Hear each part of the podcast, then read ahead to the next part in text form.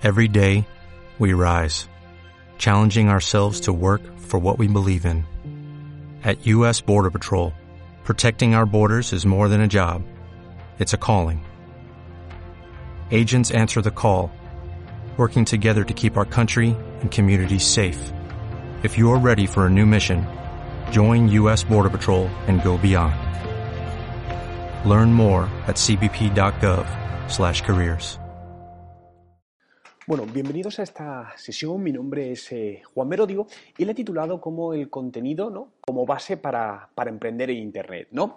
Eh, realmente, para mí el contenido es lo, más importante en cualquier estrategia digital y no digital, ¿no? Porque no me gusta hablar de marketing online y marketing offline, porque al final tenemos que hablar de marketing omnicanal, ¿no? Es la realidad, es marketing. El usuario está en, está en todos los canales, va constantemente migrando de un canal a otro. Por lo tanto, uno de, eh, de los desafíos que tenemos a la hora de emprender es conseguir integrar esta experiencia unificada del usuario que está constantemente saltando entre ambos canales, ¿no? El contenido es la base de todo. ¿Por qué? Porque realmente el contenido, y fíjate que no solo te voy a hablar de marketing de contenido, sino contenido en general, es lo que va a dar sentido a tu presencia digital y no digital, ¿no? Al final el contenido es lo que va a alimentar tus perfiles sociales, lo que va a alimentar tu blog, lo que va a alimentar tu web, lo que va a ayudarte a dar credibilidad a, los usuarios, ¿no? Por lo tanto, es sumamente clave a la hora de, emprender un negocio, tener muy clara nuestra estrategia de, de, contenidos, ¿no? Y eso es lo que quiero que veamos a lo largo de estos próximos minutos, ¿no? Una pregunta que me hago muchas veces es ¿por qué muchos emprendedores no consiguen sus objetivos con el contenido, ¿no? Y aquí, en muchos casos, eh, pasan dos razones. Una, que a veces están consiguiendo objetivos, pero no lo tienen adecuadamente medido, por lo tanto no saben que, se están consiguiendo o qué tal se están consiguiendo y en otros muchos casos, pues bueno, pues al final están haciendo contenido, pero por X razones no consiguen eso, ¿no? Y principalmente para mí hay dos razones que nos impiden, ¿no? A la hora de emprender, a la hora de generar una estrategia de contenido, no, no obtener resultados. La primera es no definir una estrategia de contenidos. Esto es totalmente clave.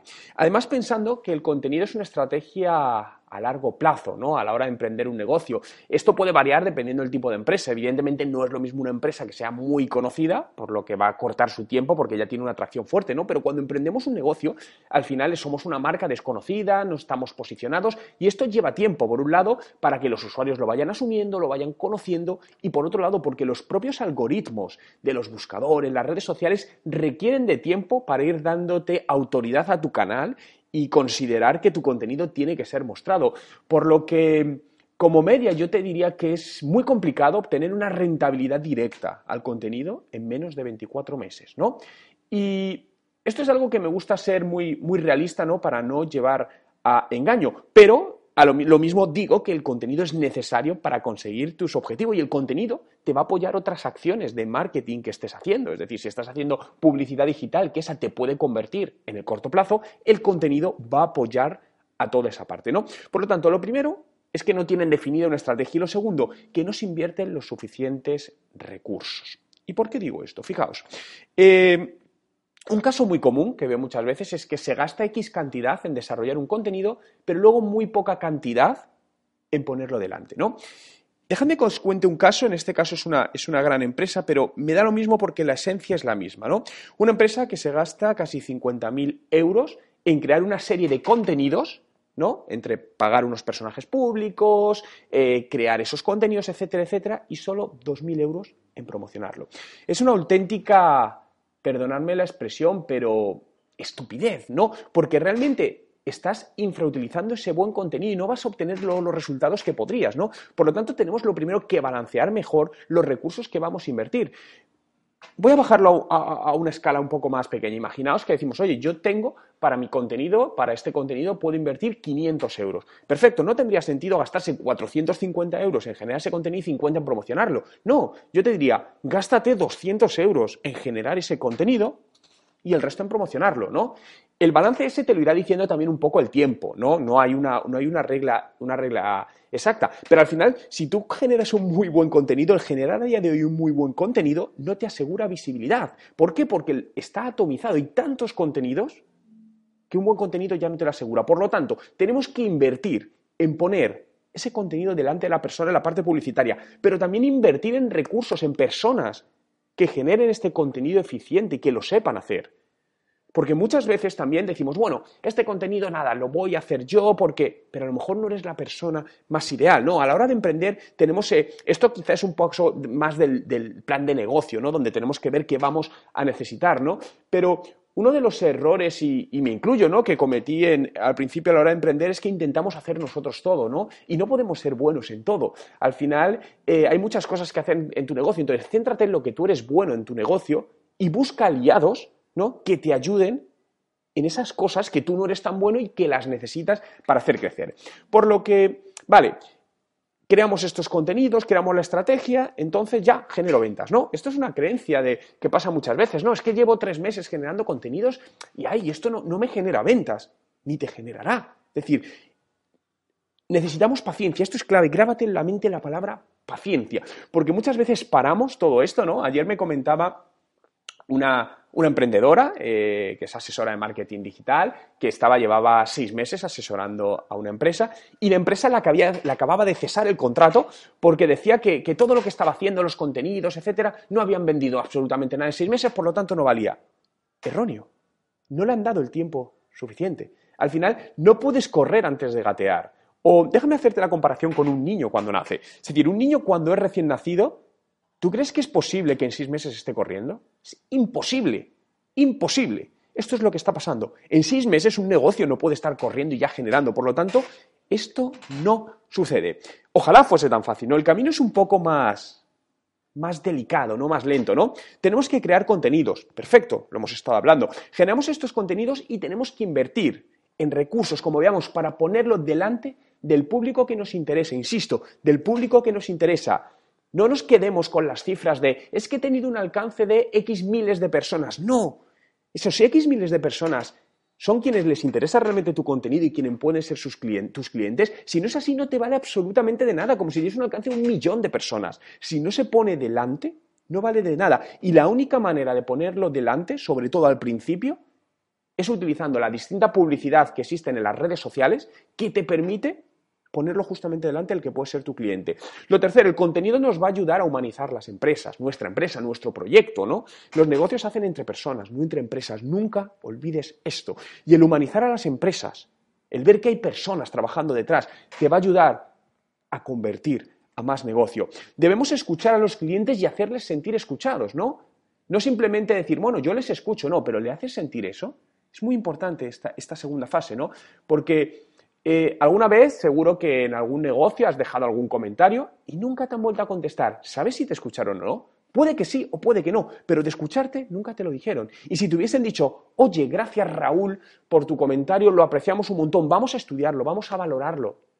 Y te decimos, wow, te hace sentir bien, eso es experiencia de usuario. Esto tenemos que trabajarlo, ¿no? Metido más desde una parte quizás de atención al cliente, ¿no? Pero a mí me gusta decir que la atención al cliente es el nuevo, el nuevo marketing, ¿no? Al final todo lo tenemos que rodear en torno al, usuario, al cliente.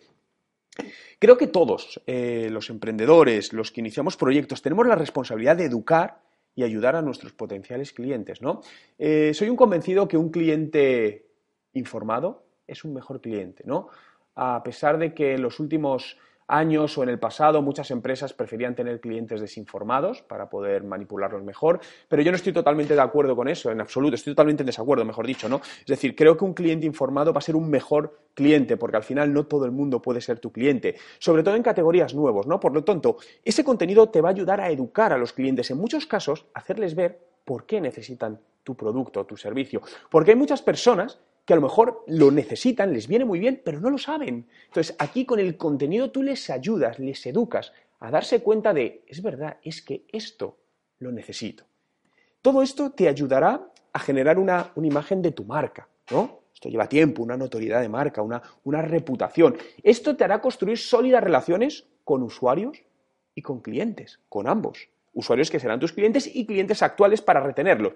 Y esto te derivará en ventas. Entonces, como ves, el camino no es tan directo, al final el camino es mucho más zigzagueante, es un camino mucho más a, largo plazo, pero debemos trabajarlo así, no debemos llevarnos al engaño, ¿no? Y cuando queremos emprender el proyecto debemos ser conscientes que las cosas requieren su tiempo y no podemos intentar acelerar más las cosas de cómo son su ritmo natural, ¿no? Y uno de los pasos fundamentales a la hora de, generar este contenido es conocer a, nuestro cliente, ¿no?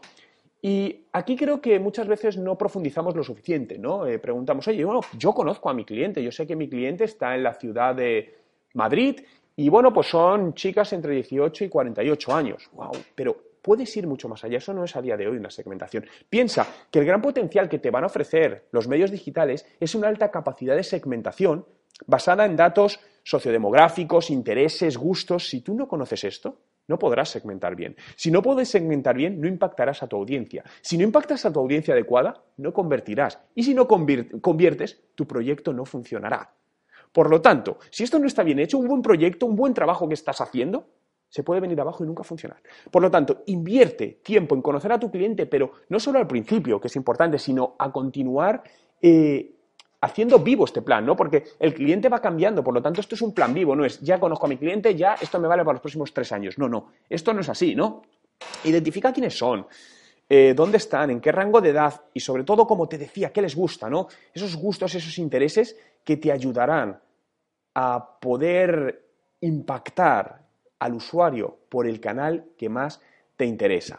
Y en esta parte, para conocer al cliente, eh, debemos crear lo que llamamos reader persona. ¿no? El reader persona es como un, un perfil ¿no? del potencial usuario que va a consumir tus contenidos, ¿no? Porque en función de ese análisis generarás los contenidos. Hablaba de crear una estrategia de contenidos. Este es el primer paso.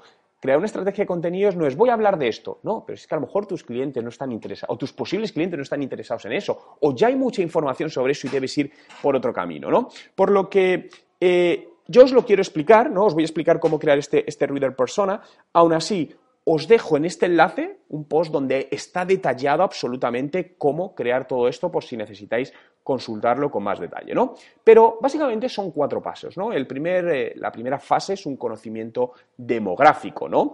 Y para esto podemos utilizar, eh, si tenemos ya datos históricos, eh, Google Analytics en nuestra web para identificar quién es la audiencia que nos ha estado, que está visitando nuestra web. Insisto, este dato lo podemos conseguir si lleva el, el, negocio, el proyecto lleva ya una atracción. Si empezamos de cero no tendremos esta información.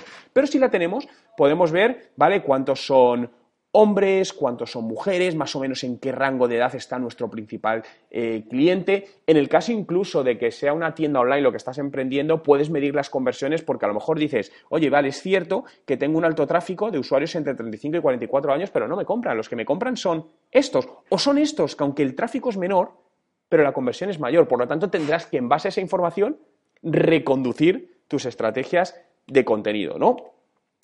Eh, para esto también puedes utilizar la herramienta gratuita que te ofrece Google AdWords, que se llama Planificador de la red de display, ¿no? Y dentro de ella tienes una opción que se llama Encontrar ideas nuevas de segmentación, y ahí lo que tienes que hacer es escribir algún tema que esté alineado con el nicho al que quieres llegar.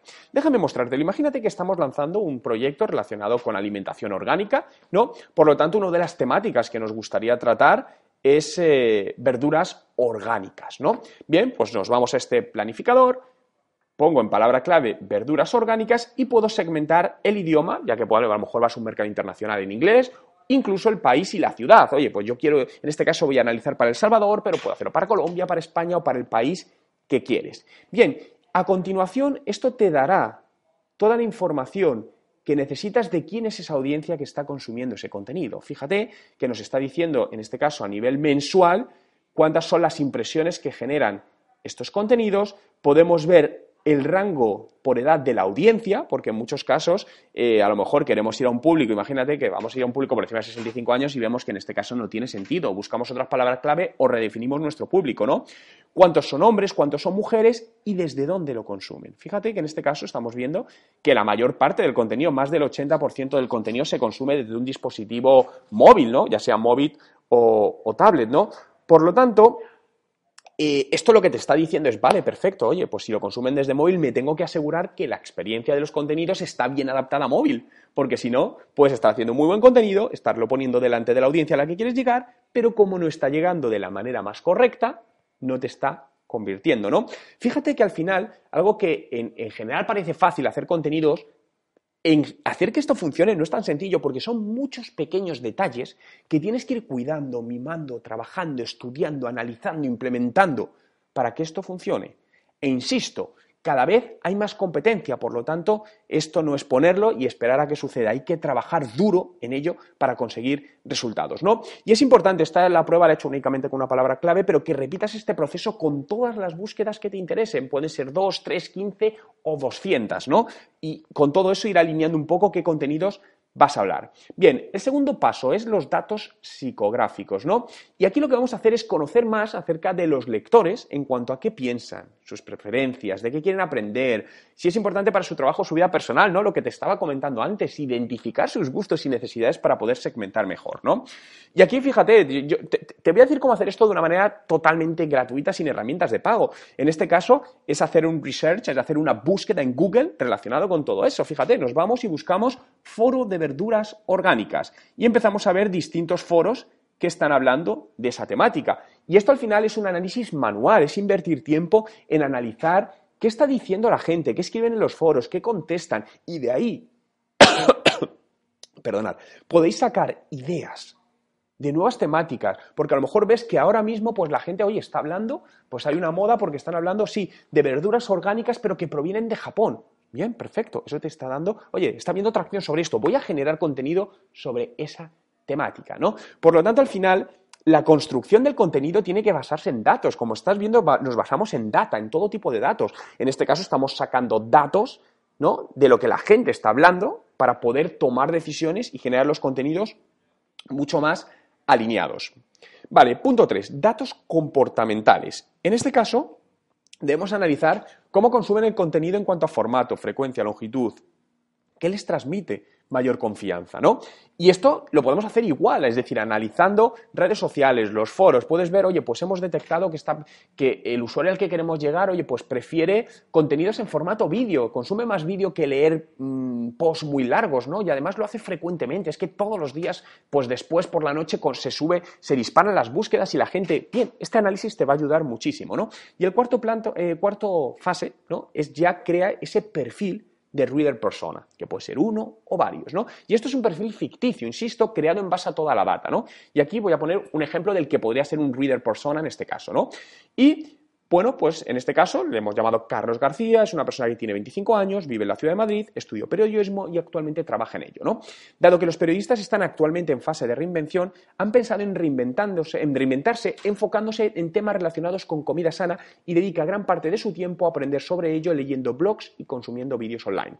Le gusta especialmente todo lo relacionado con la alimentación japonesa y cómo ésta puede hacer que tu vida sea más larga y de mejor calidad y cómo se alinea con estilo de vida y de trabajo.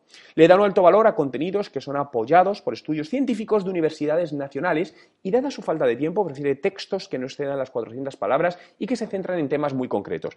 Fíjate, con esta información, con este perfil, ahora tienes mucho más claro cómo puedes generar ese contenido, cómo puedes enfocarlo, cómo puedes producirlo, dónde, cómo puedes compartirlo para que llegue a esos perfiles. Por lo tanto, este es el primer paso que debemos implementar antes de generar eh, ningún tipo de contenido y ponerlo en, el, en la red, ¿no? Podemos ir un paso más allá utilizando distintas herramientas tecnológicas ¿no? para, para, analizar la personalidad del, del, usuario. ¿no? Y en este caso, lo que trabajamos son con modelos de Personality Insights Model que al final analizan la personalidad de la audiencia con, con, distintas herramientas. ¿no? Te voy a dejar aquí una herramienta, que es una herramienta, es una demo, puedes utilizarla gratuitamente, aunque con ciertas limitaciones, que pertenece a la empresa IBM y nos permite eh, sacar información de los rasgos de la personalidad de un usuario en base a los contenidos que genera en Internet, con un texto en su cuenta de Twitter, etcétera, etcétera, ¿no? Eh, aquí os puedo hacer, eh, esto es un ejemplo ¿no? de cómo lo mostraría, la herramienta es en inglés, y en este caso eh, es un análisis que he hecho de mi propia cuenta de Twitter, de mis contenidos, para sacar una personalidad mía, y os puedo asegurar que es bastante, bastante realista, ¿no? Por lo tanto, eh, podemos llevarlo un paso más allá, ¿no? Lo que sí te quiero decir es que aunque hay muchas maneras de profundizar más, empieces poco a poco, no, no intentes abordar todo esto, no hago esto, ahora la personalidad, no, no, no, empieza por el primer paso. A lo mejor esto es en ocho meses, no pasa nada. No, lo importante es tener claro hacia dónde queremos ir, ¿no? Y aquí, bueno, pues también te muestra más eh, dentro de la personalidad, pues eh, necesidad del consumidor, valores, etcétera, etcétera, ¿no? Pero la idea sobre todo de esta parte, ¿no? y que creo que esto va a ganar mucha importancia en los próximos años, es evolucionar esta idea ¿no? del análisis de personalidad, pero desde el micro al macro. Es decir, llegar a este poder, que podemos llegar a establecer patrones comunes entre determinados segmentos de usuarios que nos permitan generar una estrategia de contenidos mucho más real y personalizada por nichos de usuario. ¿no? Por lo tanto, recuerda lo que te comentaba, la experiencia de usuario personalizada es la clave para atraer y retener clientes. Y esto debe ser tu mantra en tu proyecto, ¿no? Y a raíz de ahí debe girar todo, debe girar tu atención al cliente, debe girar tu contenido, cómo haces la web, cómo contactas con ellos en redes sociales, absolutamente todo.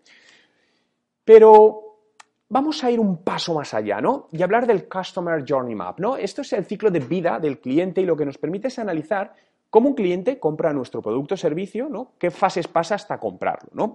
Y esto es importante que lo analicemos ¿no? y, lo, sigamos haciendo dinámico y vivo con el tiempo para poder entender eh, qué es lo que no le gusta al cliente y hacerlo menos, incluso, como veamos un poco más adelante, cómo generar contenidos dentro de este mapa de ciclo de, vida del cliente. ¿no? Que como pongo aquí un diagrama que te ayuda a entender eh, paso a paso el proceso que sigue un cliente al relacionarse con tu marca desde el principio hasta el cierre o no de la venta, ¿no? Esto es un ejemplo, ¿no? De un, eh, de un eh, Customer Journey de, compra de coche, ¿no? Donde puedes ver que en la parte de abajo tenemos experiencias negativas y experiencias positivas. En este caso, mirado globalmente, hay más positivas, pero hay algunas negativas que deberíamos mejorar, ¿no? El primer punto es que el, coche, pues, tiene un fallo de motor. A continuación, pues, el, usuario hace una búsqueda y encuentra un modelo que le interesa. De hecho, encuentra una, una oferta de financiación especial que le interesa, pero cuando la solicita, ¡paf!, las expectativas caen, ¿no? Porque realmente no es lo que le prometieron, lo cual aquí tenemos un punto negativo. Bien, recibe una, llamada de un empleado que le cuenta las alternativas, bueno, pues eso parece que, bueno, le sube la experiencia sea positivo, espera recibir el contrato, recibe la, carta de agradecimiento, ¿no? Y ya se lleva el coche, ¿no? Estos puntos pueden ser, en este caso hemos detallado siete, pero pueden ser tres, cuatro o veinticinco, ¿no? Todo esto va a variar, obviamente, dependiendo de, de tu proyecto, ¿no? Del producto, servicio que estés vendiendo. Pero aquí es donde quiero introducir un paso más los micromomentos. ¿no? Los micromomentos, eh, Google habla de ellos como numerosas pequeñas explosiones ¿no? de actividad digital que se producen a lo largo del día por los usuarios. Y es que constantemente estamos interactuando, sobre todo con nuestros teléfonos móviles, a través de redes sociales, compartiendo, analizando, vamos a comprar algo y vemos en Internet opiniones, vemos otros precios online, ¿no? el llamado showrooming. Por lo tanto, esto es importante que lo alineemos con los contenidos y seamos capaces, llegado el momento, de generar contenidos para esos micromomentos, ¿no? Déjame esto es una experiencia real de usuario. Fíjate, un usuario visita una tienda física para ver un producto, luego coge su móvil para comparar precios online en el mismo momento, visita la web de la competencia, mira comentarios en plataformas online, busca en Google opiniones de los productos, pero al final lo compra. Eso sí, dos días después tiene un problema o alguna duda, escribe a esta empresa por Twitter y la empresa tarda tres días en contestarle, ¿no? Y mientras tanto la competencia le está impactando con acciones de remarketing, lo que puede suponer que este usuario decida devolver ese producto y comprarlo a la competencia. Esto es una real experiencia de usuario, omnicanal, online y offline. Y sobre esta realidad es sobre la que tenemos que trabajar nuestra estrategia de contenidos con los micromomentos, ¿no? Creando ese flujo completo de micromomentos y donde aquí lo muestro, ¿no? Aquí está, pues el usuario visita la tienda, compara precios, visita la página web de la competencia, mira revisiones. Bien, pues la clave está en cómo en estos distintos micromomentos de ciclo de vida del cliente, generamos contenido que le impacte en ese momento, ¿no? Hay muchas maneras de hacer esto, evidentemente no te puedo dar una regla general porque depende, pues si tienes una tienda física, pues por ejemplo podrías usar sistemas de, tecnología beacon o Wi-Fi marketing para que el usuario cuando esté en determinada zona de tu tienda se le envíe una notificación a su teléfono móvil. Bien, ¿no? Esto habría que analizarlo ya un poco de manera más, más detallada o más, o más pormenorizada, ¿no? Y otro punto clave en los contenidos sí que debes tener muy en cuenta, ¿no? Son el uso de emoticonos o emojis, ¿no? Fíjate que esto está creciendo en los últimos años muchísimo. En el año, este es un estudio, ¿no? De, que demostraba que en el año 2000, eh, bueno, comparar el 2014 con el 2015 y el crecimiento de las empresas que estaban usando emojis en sus actualizaciones, en sus contenidos, en Facebook y en Twitter. Pero esto ha crecido mucho más y en el último año su uso ha crecido hasta un 777 y fíjate que los emojis son muy importantes porque pueden cambiar el mensaje completo de una actualización, de un contenido. Tú lo sabes, llévatelo al plano personal, ¿no? Donde muchas veces, tanto en mensajes de WhatsApp o en, emails, ¿no? Se malinterpreta algo. Dice, no, ¿por qué me lo dices tan serio? Y a lo mejor no estaba serio, lo que pasa es que es un mensaje directo. Ahora bien, le, le pones al final una carita sonriente y cambia absolutamente todo. Bien, traslademos ese concepto, esa idea, a la parte de contenidos dentro de nuestra estrategia, ¿no? De hecho, bueno, esto es, curioso, ¿no? Lo dejo como curiosidad. Este, este, emoticono fue declarado por los diccionarios Oxford como eh, palabra del año, ¿no? Cada vez, más, cada vez más usada. Bien, pero para acabar con toda esta parte, ¿no? Fíjate, analiza qué tipos de emojis suelen usar más eh, tus clientes. Analízalo, esto es otro análisis que debes hacer para usarlos más, porque no es lo mismo un público de 14, de 20, de 28 años, de 50 años, el tipo de emoticonos que usa. E incorpóralos al final en tu reader persona, ¿no? Para complementar ese análisis y poder utilizarlos. Fíjate, déjame mostrarte dos textos. Este, bien, está en inglés, pero lo podríamos leer perfectamente, y este es el mismo texto utilizando emojis. Evidentemente, si te digo, ¿en cuál pasarías más tiempo? Obviamente en el hay emojis y nunca conseguirías llegar a entender absolutamente todo, ¿no? Pero esto es un caso extremo, ¿no? Pero podemos jugar con los emojis de una manera más sutil, ¿no? Para generar unas emociones, porque recuerda que nuestro objetivo debe ser generar emociones en los usuarios. Por lo que una vez ya tenemos todo este contenido, ¿no? Asentémoslo un poco desde el punto de vista de negocio de tu proyecto emprendedor. El objetivo que vas a tener es generar tráfico a la web mediante esos contenidos, ¿no? Porque la web es donde el usuario va a convertir generalmente, sea una tienda online, porque van a solicitar un presupuesto, porque te van a contactar. Por lo tanto, objetivo es generar tráfico a la web mediante ese contenido. Una vez estén dentro de nuestra web, tenemos que enamorarlos y convertirlos al objetivo, porque puede que llegue por nuestro contenido, pero se vaya sin hacer nada. Por lo tanto, hemos perdido una oportunidad de un nuevo cliente. Y hacer que ese visitante además regrese más adelante, ¿no? Es decir, al final para mostrarlo gráficamente, en el centro está la conversión de nuestro negocio, que es lo que nos interesa. Por un tanto, por un lado hacemos adquisición con ese contenido y por el otro lado hacemos el reengagement, en volver a atraer a ese usuario, ¿no? La parte de conversión, pues tenemos que trabajar en la parte de diseño de la web, testar bien, la parte de usabilidad y personalización.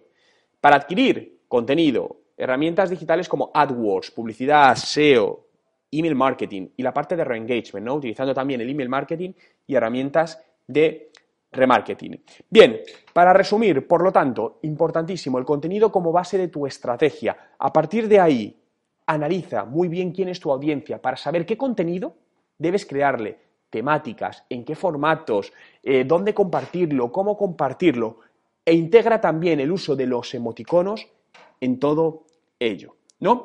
Eh, Quiero comentarte, quiero que mostrarte, bueno, estos son mis datos de contacto, este es mi blog donde encontrarás mucha información. Si tienes cualquier duda, estaré encantado de atenderte. Y te invito a seguirte, a seguirme en mi canal de YouTube, YouTube youtube.com barra Juan Merodio. ¿Por qué? Porque a diario, repito, a diario subo vídeos donde te cuento trucos, estrategias de, marketing que puedes utilizar, nuevas ideas de negocio, cómo mejorar tu proyecto emprendedor, absolutamente todo. A diario tienes vídeos totalmente gratuitos para aprender de todo ello. Ha sido un auténtico placer compartir este ratito con vosotros y espero que sigamos en contacto.